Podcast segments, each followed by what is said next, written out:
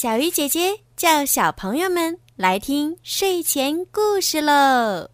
小鱼姐姐讲故事，小鱼姐姐讲故事，小鱼姐姐讲故事。爱小鱼姐姐讲故事，我特别喜欢你。小鱼姐姐，谢谢你给我讲故事。小鱼姐姐。你的声音好好听，我很喜欢你讲的故事。我可喜欢听你的故事了，每次我听完一个都往下翻，后来翻不动了。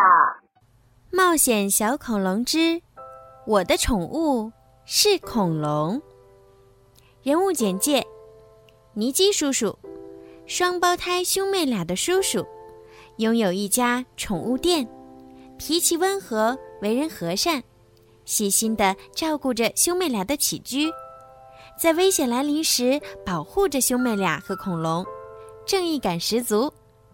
托比，双胞胎里的哥哥，喜欢恐龙，读了很多有关恐龙的书，是一名小小恐龙专家，聪明机灵，总能想到办法帮大家解围，在冒险过程中引导照顾大家。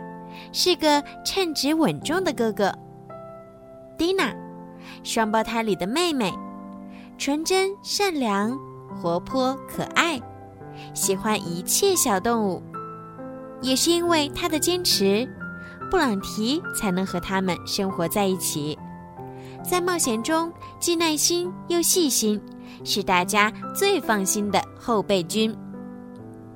布朗提，一只。黄色的小恐龙，远看也许你会觉得它是一只大脚的腊肠狗。最爱的食物是布丁加薯条，来自遥远的恐龙时代。因为一次偶然，掉进冰洞里被冰封，再睁开眼，已经来到现代。它勇敢、善良、好奇心重、聪明伶俐。在危急时刻总是能够起到关键作用，是大家的活力素。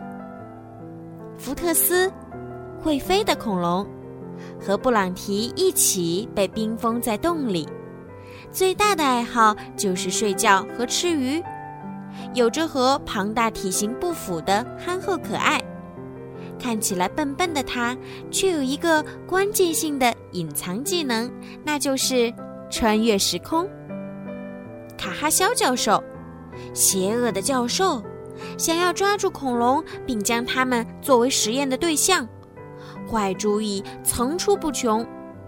他在秘密实验室里总是造出破坏力极强的危险工具，是恐龙和兄妹俩的主要敌人之一。大鼻子记者斯诺多，第一个将布朗提公布于众的人，为了成名。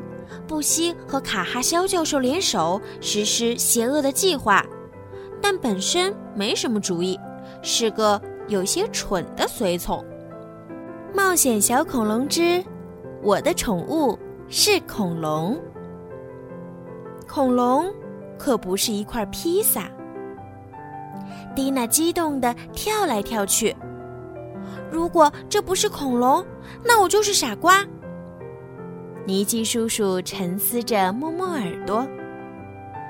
嗯，我见过很多动物，但还从没见过这样的。尼基叔叔开着一家宠物店，在动物方面也算个专家。冰冻着的动物闪着黄色的微光，有一条长长的尾巴和一个大圆鼻子。在托比看来，这毫无疑问就是一只恐龙。蒂娜伸出一根手指，游走在这个奇怪生物的身体上，感觉有些冰冷。突然，她吓得跳了起来。“怎么了？”托比好奇地问。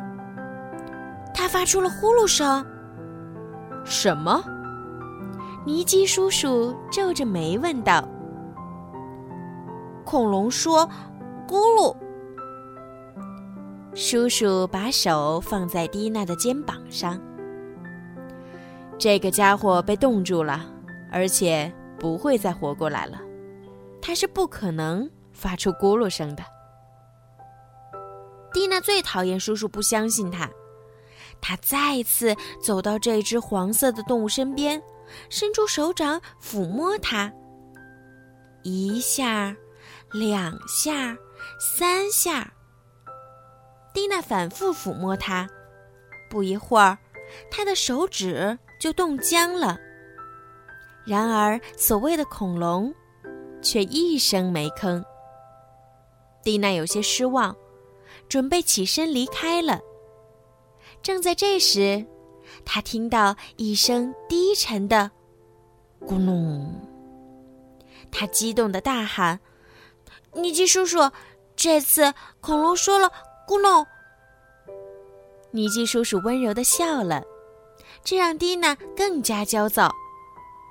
我耳朵没有被堵住，他刚才就是嘀咕了一声“咕隆”。托比静静地站在一旁思考。也许这真的是一只活恐龙，也许我们可以帮它解冻。当托比提出这个主意时，尼基叔叔摇摇头拒绝了。恐龙可不是什么冷冻披萨。我们可以把恐龙带回家吗？求求您了！双胞胎接连撒娇请求尼基叔叔。不行，不行，这是不可能的。嗯，求您了，求您了！不可以，不可以！那现在我们只能用拔眉毛游戏来决定了，谁最能忍，谁就赢了。蒂娜想了想说：“亲爱的尼基叔叔，请吧。”他呜呜的喊了一声，指了指眉毛。尼基叔叔张开嘴想要拒绝。可是最后还是不忍心说出那个“不”字。谢谢您，蒂娜大喊着，紧紧拥抱了尼基叔叔。您是世界上最好的叔叔。托比用双手小心翼翼地举起冰冻着的动物，虽然很重，但幸运的是，他随身携带的双肩包刚好可以装下这个动物。双胞胎兄妹俩的心脏激动得砰砰直跳。天知道，他们有多兴奋。好啦，今天的连载故事《冒险小恐龙之我的宠物是恐龙》就讲到这儿了。接下来呀，小鱼姐姐每个星期都会继续给你们讲这个好听的故事，看一看蒂娜。托比还有他们的尼基叔叔，究竟跟可爱的小恐龙们会发生什么样有趣的故事呢？如果小朋友们迫不及待的想要提前收听的话呢，可以在荔枝 APP 里面购买小鱼姐姐的粉丝会员哦，这样呢就可以提前收听到这么好听的故事啦。购买方式呢是更新荔枝到最新版本。打开小鱼姐姐的荔枝主页或任意一条声音，点击粉丝会员按钮，即可以购买小鱼姐姐的粉丝会员喽。粉丝会员呢，可以佩戴小鱼姐姐的粉丝名牌，我给你们取了一个好听的名字，叫做小鱼粉儿。粉丝会员除了可以抢先听到连载故事之外呢，小鱼姐姐呀，每个月还会在粉丝会员当中抽取三名幸运的小朋友，送上小鱼姐姐的礼物哟，赶紧行动吧！好啦，宝贝们，晚安。